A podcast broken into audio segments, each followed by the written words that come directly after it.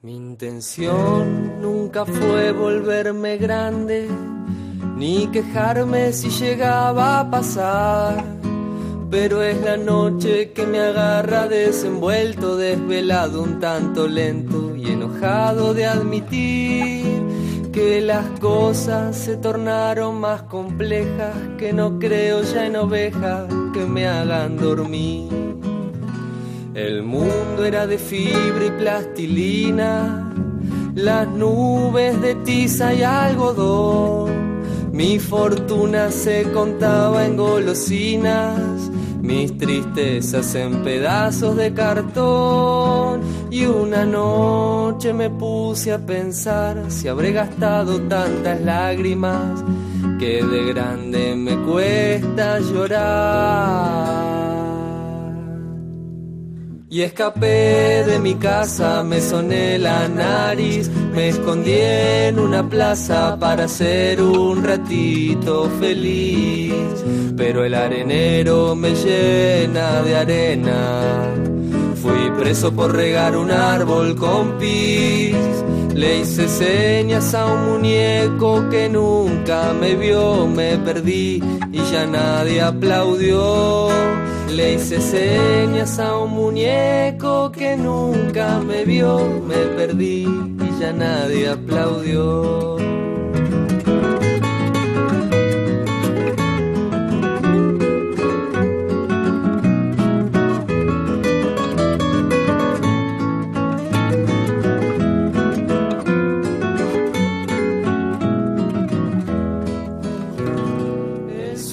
Sueño era profundo y transparente.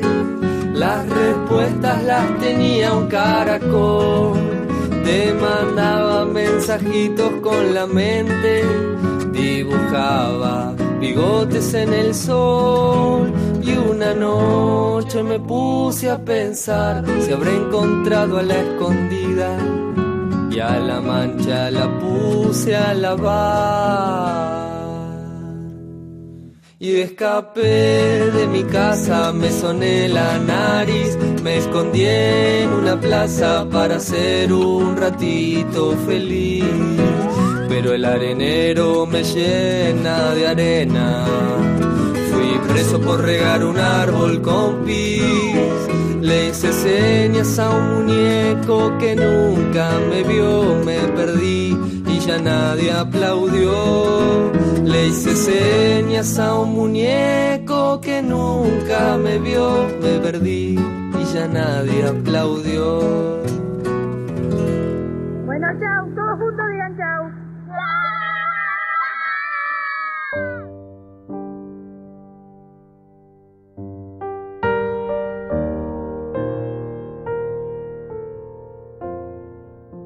Estamos en el capítulo, en el episodio 23 prima, como lo habíamos prometido, porque mi gato Dinamita te sorprende episodio a episodio y siempre tenemos alguna novedad, alguna locura, qué sé yo. Siempre. Entintado nos va a preparar los próximos tragos veraniegos, primavera-verano, Uy, qué bueno. y Musi va a cumplir con parte de la deuda, porque todavía nos sigue debiendo lo del Dakota, pero sí va a hablar del, del Big Data. Del Big Data. Me interesó, quiero que, bueno, ahora sin interrupciones eh, expongas lo que preparaste, Muxi. Hola amiguitos. ¿Qué tal? ¿Cómo Esto estás? más que una más que una exposición es eh, quiero que lo charlemos. Yo le- Sí. les quiero contar algunos casos y que ustedes después me, digan sus impresiones, ¿sí? Dale. Hagamos una pequeña introducción solamente. Eh, mm, vamos a aclarar para la gente que no lo sabe. Este término Big Data, o, o- o también eh, en castellano es eh, compilación de datos, eh, en Europa ya está medio de moda.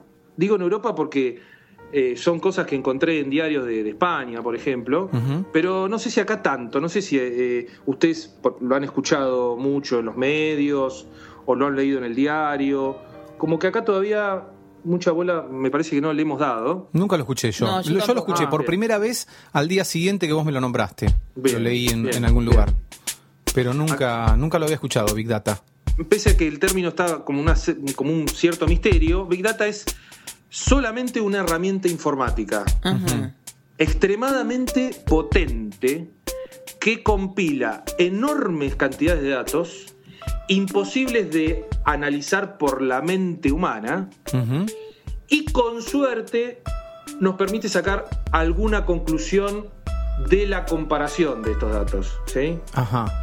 Como el mundo no para De generar nunca eso. de crear bytes y bytes en volúmenes cada vez mayores, Sí. toda esa información podría ser un tesoro estadístico Ajá. para estudiar desde hábitos de compra. Hasta hábitos de compra. No. Que es lo único que le interesa al mundo. Para, No, perdón. Porque te voy a decir otras cosas. Mirá, Perdón, por perdón. ejemplo, tendencias médicas Sí. Ajá. o otra cosa muy, A ver. digamos, discutible, que es la prevención temprana de suicidios. Ah, mira, ah, buenísimo. Ajá. Porque no se olviden que estamos hablando de eh, un, o sea, un volumen de datos que es medio difícil de visualizar para la mente. Ahora por ahí, eh, con algunas aclaraciones, nos podemos dar cuenta más. Eh, eh, pero dice entonces, Big Data es, como lo define la empresa IBM, una tendencia tecnológica para entender y tomar decisiones aplicable a toda aquella información improcesable por eh, procesos o herramientas tradicionales. Mm. ¿Sí? Bueno, y les quiero, contar, les quiero contar dos o tres casos. Sí. Por favor. ¿Sí? Ustedes, cuando quieran, me interrumpen, me, me preguntan o me acotan lo que quieran. Dice, caso número uno. Esto nos vamos a principios del año 2010. Minneapolis, Estados Unidos. Un padre entra enojado a una tienda de, de, de- de- de- de promoción. Dice, quiero ver al gerente. Bueno, el gerente, ¿qué le pasa, señor? Dice, mi hija adolescente ha recibido en el correo publicidad con ropa para futura mamá fotos de muebles de bebés, fotos de niños y de bebés sonriendo. Claro. ¿Qué están tratando de hacer? Dice, ¿están incentivando a mi hija que es adolescente para que quede embarazada? Bueno, un poco exagerado el señor, ¿no? El hombre indignado, ¿sí? Entonces, Ajá. esto salió en el New York Times, ¿eh? tenemos la fuente, todo, Sí. Sí. pasos. El encargado, sin saber cómo explicar esto, le pide disculpas. Pasan unos días y el padre vuelve a llamar a la misma tienda, en este caso para disculparse. Dice lo siguiente, he hablado con mi hija y resulta que va a tener familia en cinco meses. Chan. Le debo una disculpa, Claro. ¿sí? Un científico que se encarga del análisis de datos, que se llama Andrew Paul, fue quien creó el algoritmo que detectó este embarazo adolescente. Con la cantidad de datos que almacenan las tiendas sobre sus clientes, observó qué compraban las mujeres que esperaban un bebé hasta identificar un número, de, por ejemplo, Claro. 25 productos vinculables al embarazo y cruzó toda esa información con esto que estamos hablando, que es la gran compilación de todos los datos. Datos estamos hablando desde cosas que, que- que parecen obvias hasta otras no tanto. ¿eh? Después podemos hablar. Pero bueno, ese es el primer caso que les quería contar. ¿Qué me, qué me cuentan de eso? ¿Eh? Y bueno. La, la- la red o, o gran hermano o como quieran llamarle fue el primero que supo que esa chica estaba embarazada. Sí, sí, bueno, viste que a veces cuando abrís, cuando abrís tu Gmail o cuando abrís tu correo electrónico, Ah. te preguntas, ¿por qué mierda me llega todo esto que tiene que, por ejemplo, acabas de ver propiedades y te llegan Sí. 800 publicidades de propiedades? O sea, ¿quién te está boleteando? Claro. ¿Boleteando es la palabra o soplo, ¿entendés? Sí, sí, Vendi- sí. O sea, Espiando. espía es Espiando. horrible. Sí, Yo quiero... claro. No. Espiando los correos que escribís y los que recibís. Mm. Bueno, te- te- desde ya te digo, Susan, no es una persona. No me importa, pero hay, hay Claro, alguien claro. que me está espiando, yo me siento Sí. vigilada, lo voy a dar. Pero no es una persona. Bueno, en un momento yo hice publicidad por internet y sí, aparecía mi publicidad en diferentes páginas que lo veía gente que accedía a determinados lugares, ¿no? Y ellos te, sí, te, te- te están Google. Me da un poco de Eh, miedo todo eso. No sé, yo estoy también un poco entre, sí, entre ese, ese miedo, Después o no sé digamos. qué, claro, pero yo a veces me pregunto qué, qué podría ser, este, el, eh, no sé, Big Data, el Big Brother con la foto en Zunga que, que publiqué en Facebook en Brasil. Claro, claro. esa es o otra- sea, otra por un cuestión. lado, qué sé yo, qué, pero qué podría ser también, qué sé yo. O sea, los datos que nosotros Bueno, darme queremos publicidad de Zunga. como íntimos. ¿Cómo? Los datos que nosotros queremos conservar en nuestra intimidad. Como por ejemplo la fecha de nacimiento. Ah, eso yo no lo Ponele, puse en o la foto en Zunga, como decía Willy Claro. recién. Porque lo que, lo que hago yo es poner la fecha, de, esto lo hago desde siempre, la fecha de cumpleaños de mi ex. Siempre, Sí. desde el año 2002 que pongo la fecha de él. Ajá. Y, para, y el otro día, que cumpleaños el 31 de agosto, me llegaron más de 30 mensajes desde Taringa, desde los foros de estos Claro. de, de, mm, de- de internet, y bueno, mensajes de todos lados. Me llegaron, viste, las cartas de los, los cupones de, de los lugares donde habíamos comprado. Yo tuve que llenar un, un formulario con mi fecha de nacimiento y yo puse la fecha de él. Claro. Así que ahí no me van a poder enganchar. Claro. Susana, ¿qué haces? Per- per- perdón, eh, Muxi, pero acá la veo a Susana que está todo el tiempo con su computadora y chiqui, chiqui, chiqui, chiqui, chiqui, No, chiqui, chiqui, estoy- escribe, escribe. ¿Qué haces? Genera datos, genera, Genera datos, eso. Genera datos, datos, datos, datos. ¿Qué haces, Susana, con la computadora? Tenemos- Contanos. ¿Qué tenemos- estabas escribiendo recién? 721 followers. Y les estoy medianamente contestando porque me están llamando. O sea, Pero nos estás escuchando, estás escuchando a Muxi, a mí. no estoy hablando con Musi y le Ah, estoy explicando, sí. no le estoy explicando la Qué situación. capacidad de atención distribuida que tenés. Sí, obvio. Si Es sabes que tengo un coeficiente sí. altísimo. No, sí, sí, sí. Bueno. Lo, lo estoy viendo, realmente. Bueno, Lo que en algunos, en algunos emprendimientos es realizado por un robot, disculpen que siga con el tema de, Sí. eh, en, este caso es eh, personal, artesanal, realizado Ajá. por Susan, eh, que es contestar eh, a cada uno de claro, claro. los Pero esto, esto que vos estás hablando es una un software. Claro, no soy yo. Yo tengo en mi cabeza en este momento almacenados más o menos nombres de 2.200.000 gatitos. Claro, Dios claro, claro, claro. Y todo eso linkeado a una familia, a un tipo de vida, a un tipo de comida que el animalito consume, porque me cuentan absolutamente todo. Mm, Entonces, eh, digamos, todo eso yo lo manejo. Entonces, cada tanto le pregunto, che, ¿y cómo anda Ramón? ¿Anda mejor? Y la gente hace plop. ¿Cómo te acordás de Ramón? Es como, es, es un vínculo lógico, me Claro. parece. Es muy importante lo que, lo que decía Willy recién de la foto de la playa, que- Sí. La vamos a buscar todos, te digo. porque o sea, la, la voy a sacar, la voy a sacar. el tema del- sacar. manejo de, de los datos eh, privados, eh, hasta qué nivel eso puede llegar a, a- a- a producir algún tipo de daño, eh, ya sea eh, moral o, o- o- o- o, digamos, o del tipo que sea, y hasta qué punto es inofensivo. ¿sí? claro. Todos, estos, todos estos datos que hablamos de los gatitos, por ejemplo. eh, ¿Tienen algún potencial de dañar a alguien? No, ¿O son, o son, o son, da- o son ruido dentro de lo que es la, la- la Big Data, ¿no? Entonces, hay muchísimos parámetros para, para este, valorar la- lo que podría llegar a ser la invasión a la intimidad. No, ¿sí? me parece que el tema de, de, por ejemplo, eh, las fotos de, de los gatos o de las mascotas, me parece que es un recurso casi te diría laboral de nosotros, porque bueno, est- estamos en Mi Gato Dinamita y es nuestra función ahora. Exacto. Lo que yo no estoy de acuerdo eh, es en la publicación de fotos de niños en las redes sociales. Sí. Eh, porque, mm, ¿Por qué no? Me parece que es muy arriesgado.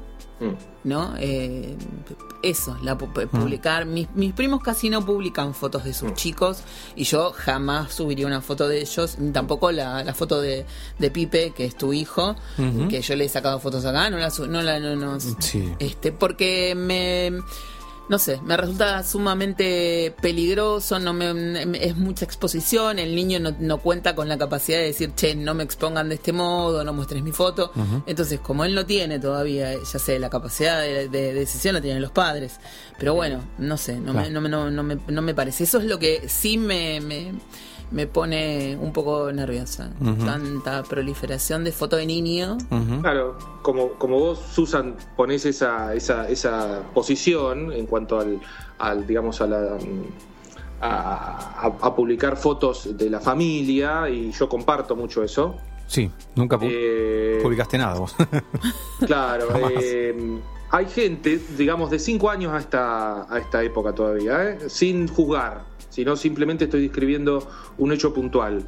Hay gente que eh, sube fotos absolutamente de todo lo que hace en su vida durante todo el día o gente que se graba en video todo el día y está continuamente subiéndolo a internet. A mí me da mucho, eso sí me genera, soy muy panicosa, muy paranoica con eso.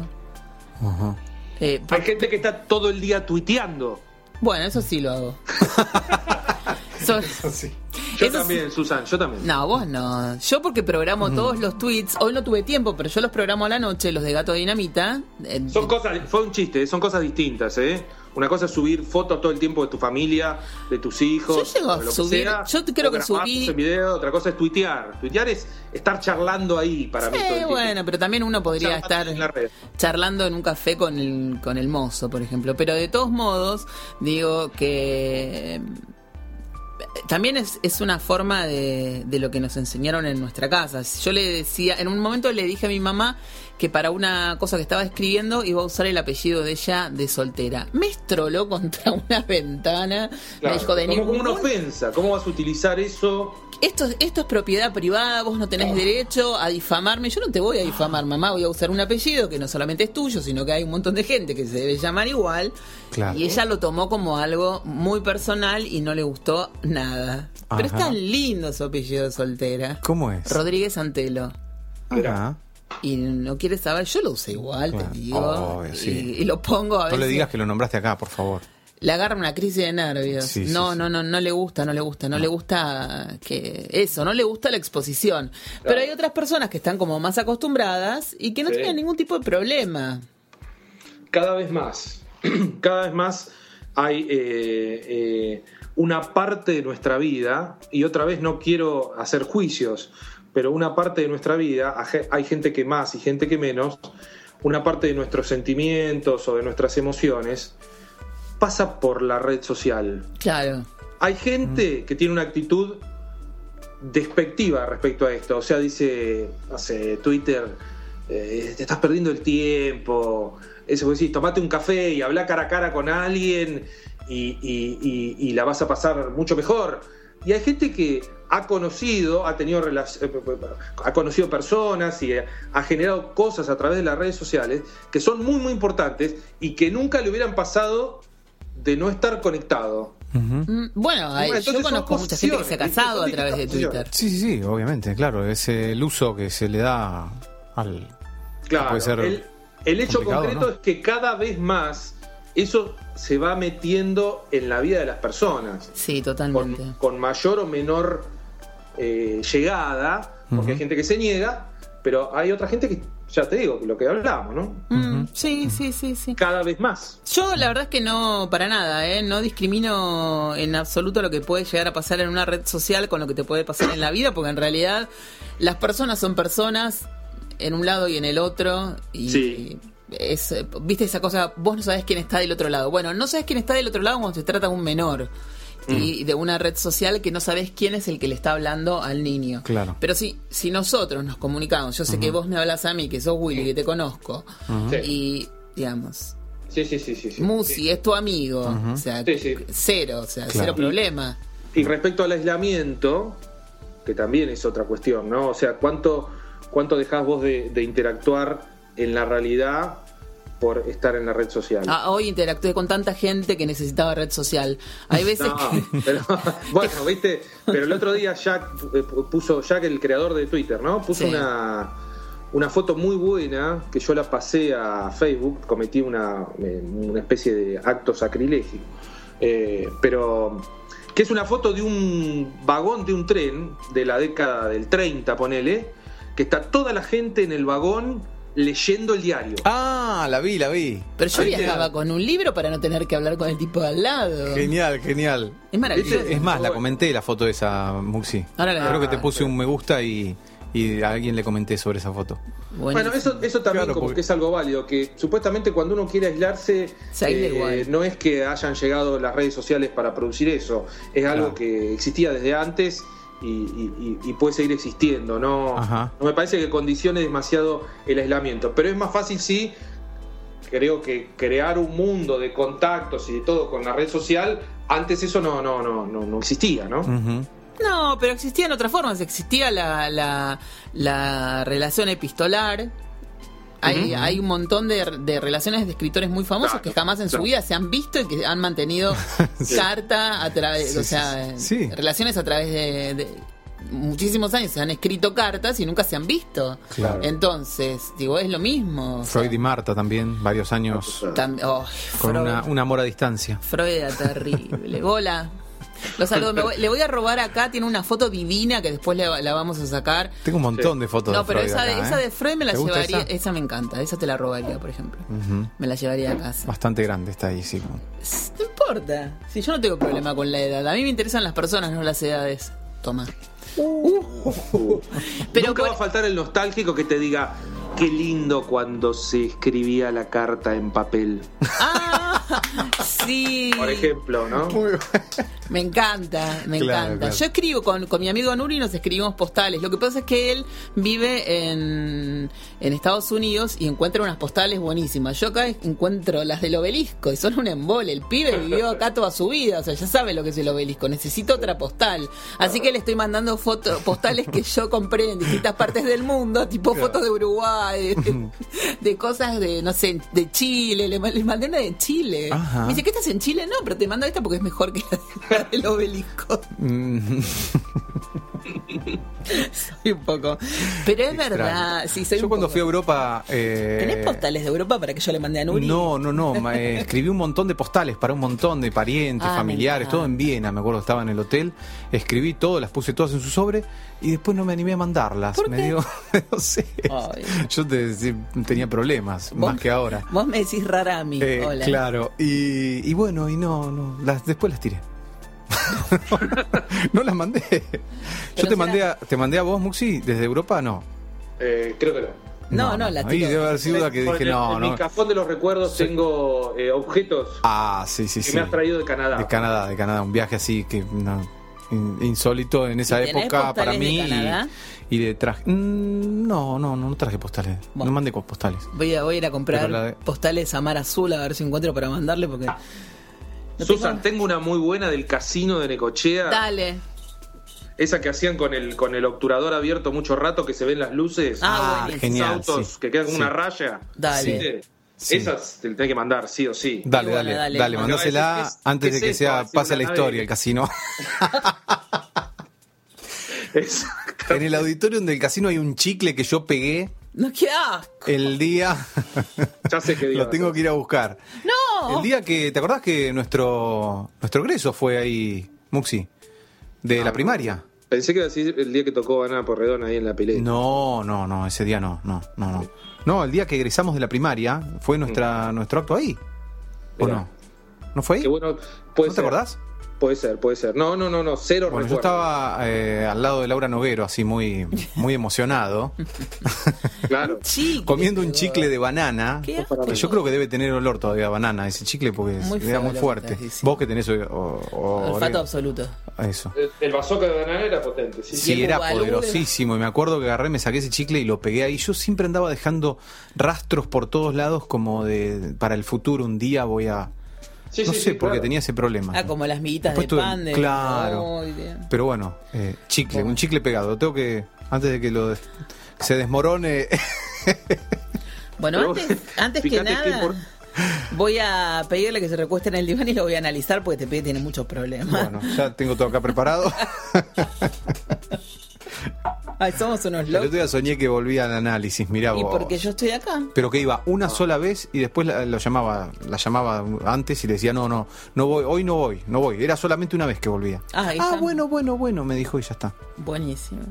¿Y cómo te despertaste el sueño? ¿Cómo estabas cuando te despertaste? Bien, bien. Bien, no bien. estaba, sí, sí, Bueno, sí. Bueno, Bien, me bien. alegro. Bueno, avanzamos un poco más en el Big Data, ¿eh? Sí, la verdad que estuvo muy Interesante. bien. Vos, antes del, de más Big Data, buscame material del Dakota para el próximo informe porque se te pudre Bueno, todo. mirá cómo ella quiso, eh, quiere ir al Dakota, ¿eh? oriental, juntando las manos y eh, inclinando mi cabeza. ¿sí? Ay, bueno. Busca, buscalo del Lo que yo, yoconista. Yoconistas.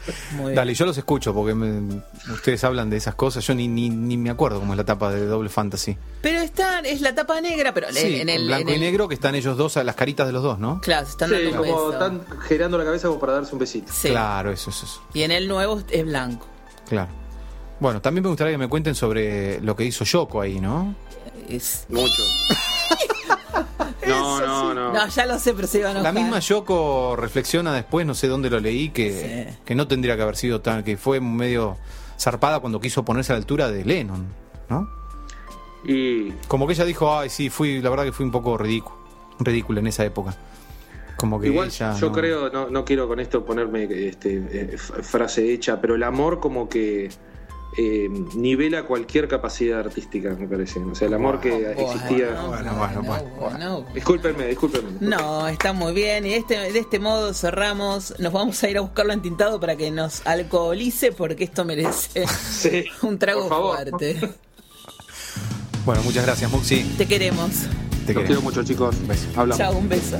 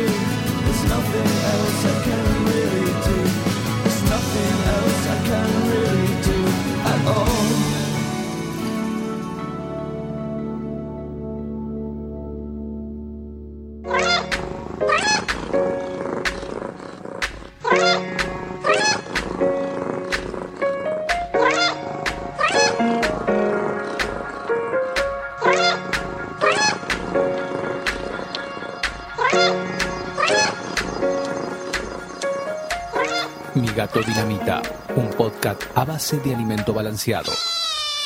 Arranca septiembre, y más allá de algún estertor polar que pueda arrastrar el viento del sur, la primavera está a la vuelta de la esquina.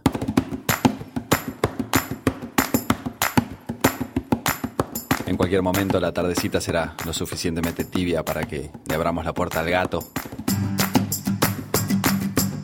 y lo dejemos salir a acompañarnos al balcón o al patio o a la galería, en donde nos sentaremos a buscar el lucero mientras disfrutamos alguno de los tragos primaverales que hoy proponemos desde este rincón. La primavera sugiere fruta joven y aroma a flores, pero también sabemos que todavía no hay que guardar definitivamente nuestros cardigans en el estante más alto del ropero. La idea de estos cócteles entonces es buscar ese equilibrio templado que caliente el espíritu y refresca el semblante, utilizando como base algún clásico e imprimiéndole un toque primaveral mediante el uso de hierbas frescas, frutas de estación o algún licor más liviano y etéreo que el acostumbrado. Tomemos por ejemplo al venerable Old Fashioned, el cóctel basado en bourbon que es uno de nuestros favoritos personales y del que ya hablamos en el episodio número uno de este mismísimo podcast. Una buena forma de darle un toque de frescura a la receta original es la de cometer el sacrilegio de reemplazar el whisky americano por gin. En un vaso de mezcla helado coloquen dos medidas de gin, media medida de jarabe simple y dos o tres dashes de algún bitters con naranja.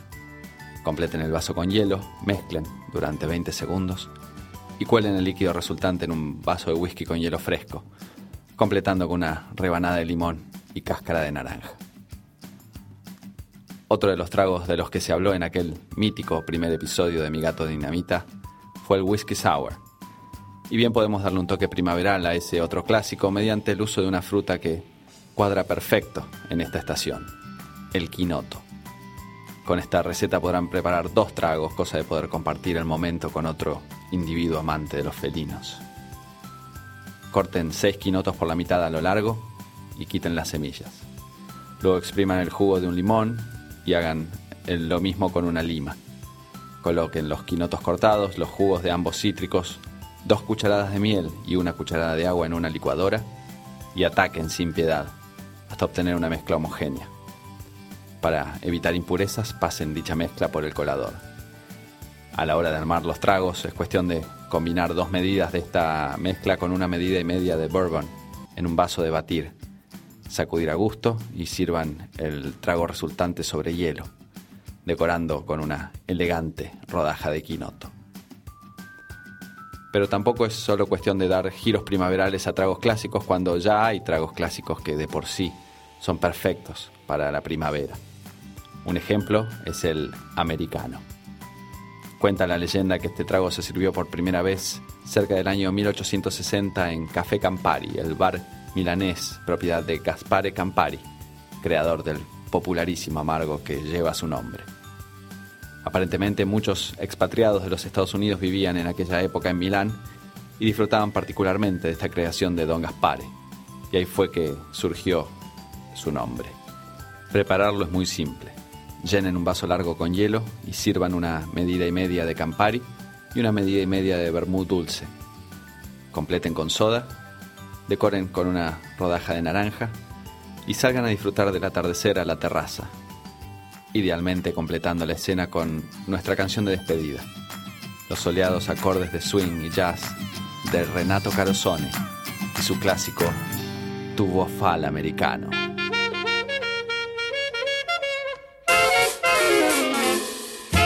Porte con un stemma a rete cupulella che vi si era aizzata. Passa scampanianna pattuleta. Con mano a papà te fa guardare Tu fa l'americano, americano, americano. Sienta a me chi ti fa fa. Tu vuoi vivere alla moda ma se bevi whisky e soda, poi ti senti disturbato. Tu abballo rock e roll, tu gioca a baseball, nei sordi peccamella, chi te li dà la borsetta di mamma tua fa l'americano, americano, americano. Ma si nati in Italia, sienta a me non c'è sta niente a fa. Ok, napolitan, tu fa l'american, tu fa l'american. Come capire chi te va bene? Se tu la parla miezza americano, quando si fa l'amore sotto la luna, come te viene in capo di I love you. Tu fa l'americano, americano, americano, sienta a me chi ti fa. Tu vuoi vivere alla moda, ma se bevi whisky e soda, o ti senti disturbato. Tu abballo rock e roll, tu gioca a baseball, me sorte peccamella, chi te li dà la borsetta di mamma tua fa l'americano, americano, americano, ma si nati in Italia, sienta a me non c'è sta niente fa, ok napolitan, tu fa l'american, tu fa l'american.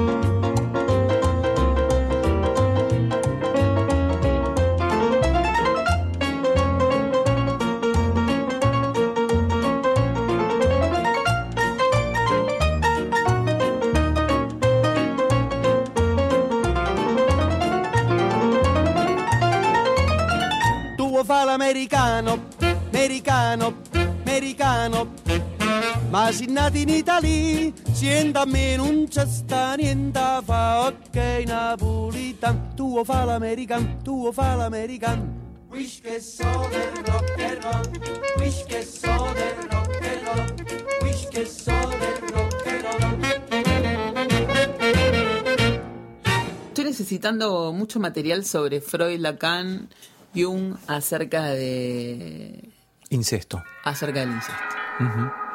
Y vos me diste algo de Sófocles que ya lo tenía, pero necesito material más. Tenés razón, te prometí y no te pasé No, nada. no, nada, Ah, no me diste tengo que nada, pensar, no tengo me que diste pensar. nada, no me- la verdad es que nada.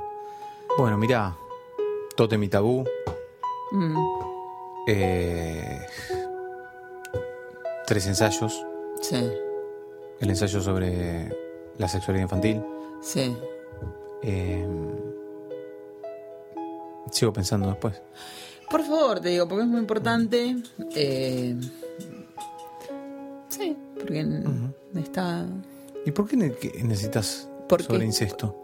Tengo una novela que yo escribí que se llama Whisky, que eh, los hermanos tenían una relación un tanto cercana. Eh, no, no sé si del todo explícita, pero lo bastante, como para dejar ahí como pendiente la situación. Y la voy a, retom- a retomar ahora en lo próximo que, los- que estoy escribiendo. Eh, no desde otro desde otro enfoque. Bueno, Nabokov escribía mucho sobre, el- sobre el tema Ada o el Perdón, ardor. eh, a ver, estaba, estaba escuchando llorar a Felipe. Sí, ¿Qué dijiste? Una historia de hermanos claro. No, que tienen incesto. Sí, tenían una relación un poco cercana. Mm, mm. Hay una película de Albertina Carri, ¿es? Sí, Géminis. Pero mi novela es mucho anterior, así que no, importa. Igual, no, no, va a ser. estoy diciendo que te No, no, digamos que tampoco, o sea, la gente ha escrito sobre incesto muchísimo. De hecho, Ada o el Ardor, que ya lo hemos nombrado un montón de veces, que es el libro favorito de, de quien suscribe y de mi gato, Antonio. Sí, sí, tengo muchas fotos de gato abrazando el libro. Y de mi amiga Nati Méndez, le encanta. Es, eh, para mí es la mejor novela de Nabokov. Es un quilombo, te digo, entre los hermanos, los, los tíos, los primos. Son...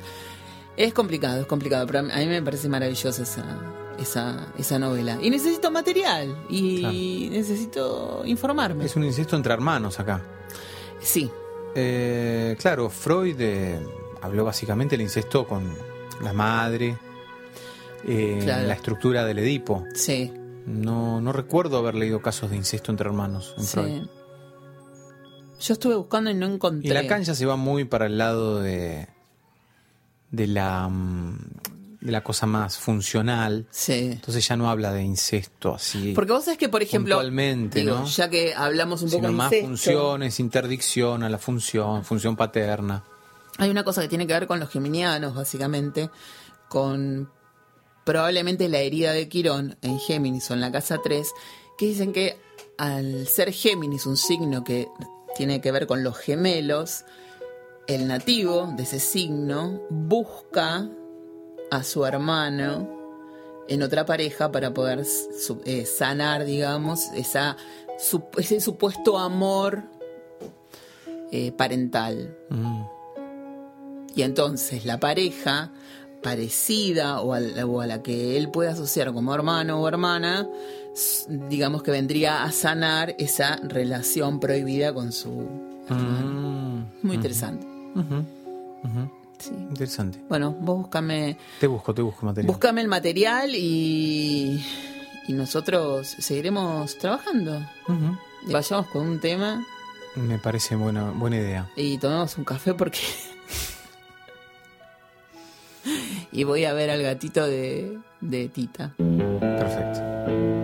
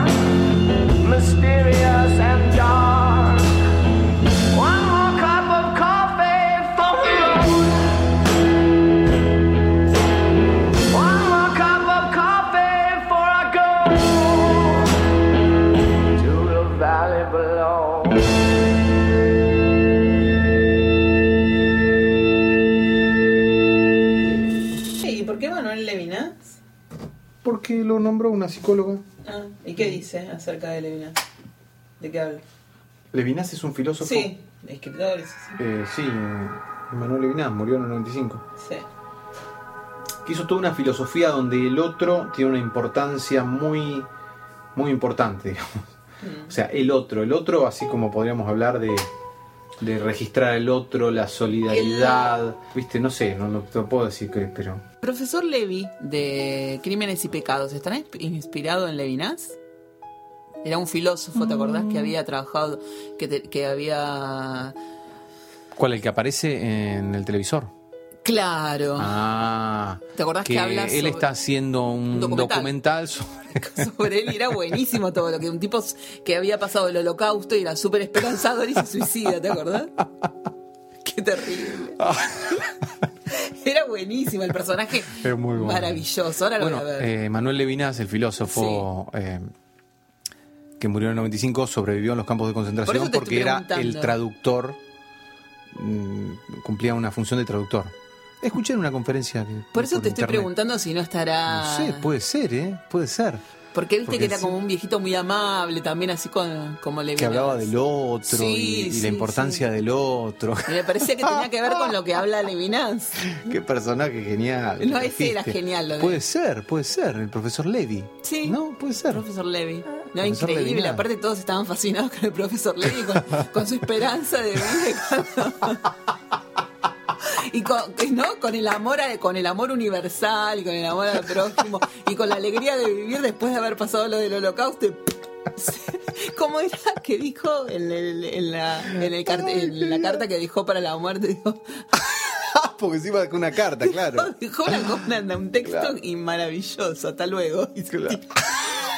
No sé si era eso, pero era Qué bueno, qué bueno. la desolación, No, no me- porque ¿cómo remontaste? El Claro. tipo tenía dos millones de horas grabadas sobre el documental de Levi que cagaron todo, porque ¿cómo remontaste? El tipo se mató. Claro, claro, genial, genial. Para mí es, ¿eh? ¿Qué querés que te diga? Habría que averiguar. Puede ser, puede ser, ¿eh? Puede ser. No, no, genial.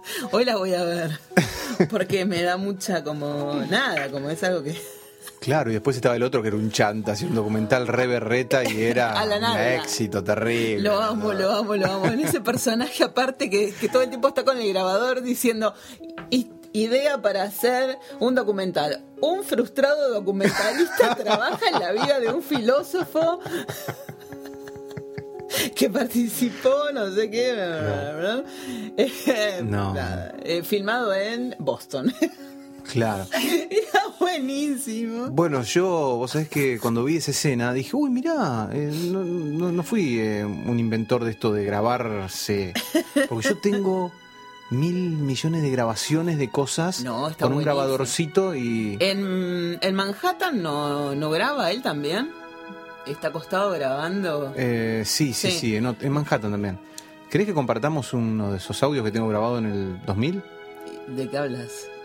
De todo un poco, pero alguno puede llegar a, Bueno. a compartirlo. Dale. Por ejemplo, eh, de la psicóloga, estoy en el ascensor.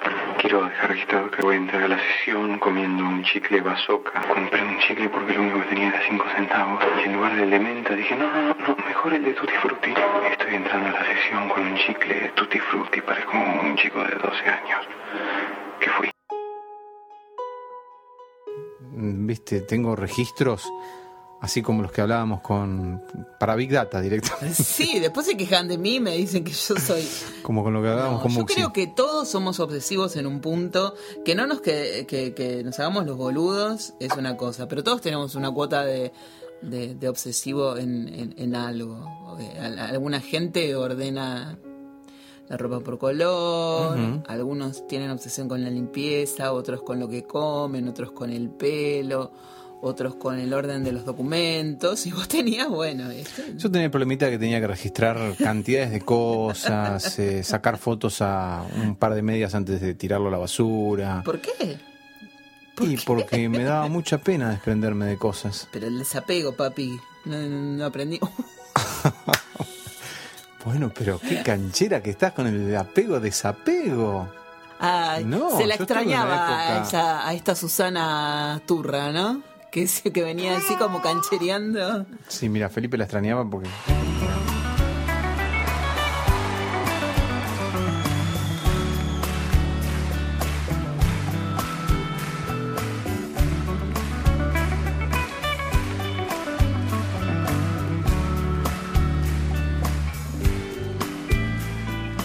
Dentro de tus ojos veo un donde un hada se desnuda para que la adore el sol.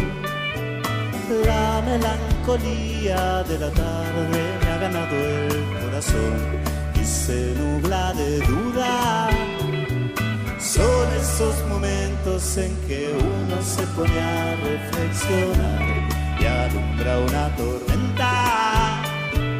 Todo es tan tranquilo que el silencio anuncia el ruido de la calma que antecede al huracán. De repente no puedo respirar, necesito un poco de libertad. Que me aleje por un tiempo de mi lado, que me dejes en paz. Siempre fue mi manera de ser, no me trates de comprender. No hay nada que se pueda hacer, soy un poco paranoico, lo siento. Al ratito ya te empiezo a extrañar, preocupa que te pueda perder. Necesito que te acerques a mí para sentir el calor de tu cuerpo. Un osito de peluche de Taiwán, una cáscara de nuez en el mar, suavecito como alfombra de piel, delicioso como el dulce de leche.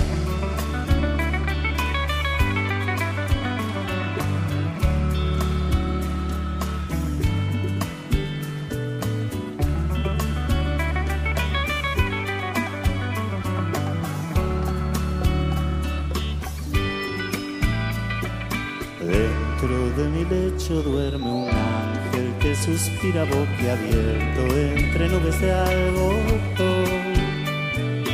Junto con la luz de la mañana se despierta la razón y amanece la duda. Son esos momentos en que uno se pone a reflexionar y alumbra una tormenta. Tranquilo que el silencio anuncia el ruido de la calma que antecede al huracán. De repente no puedo respirar, necesito un poco de libertad. Que te aleje por un tiempo de mi lado, que me dejes en paz. Siempre fue mi manera de ser, no me trates de comprender. No hay nada que se pueda hacer, soy un poco paranoico, lo siento. Al ratito ya te empiezo a extrañar, que te pueda perder. Necesito que te acerques a mí para sentir el calor de tu cuerpo. Un osito de peluche de Taiwán, una cáscara de nuez en el mar, suavecito como alfombra de piel, delicioso como el dulce de leche.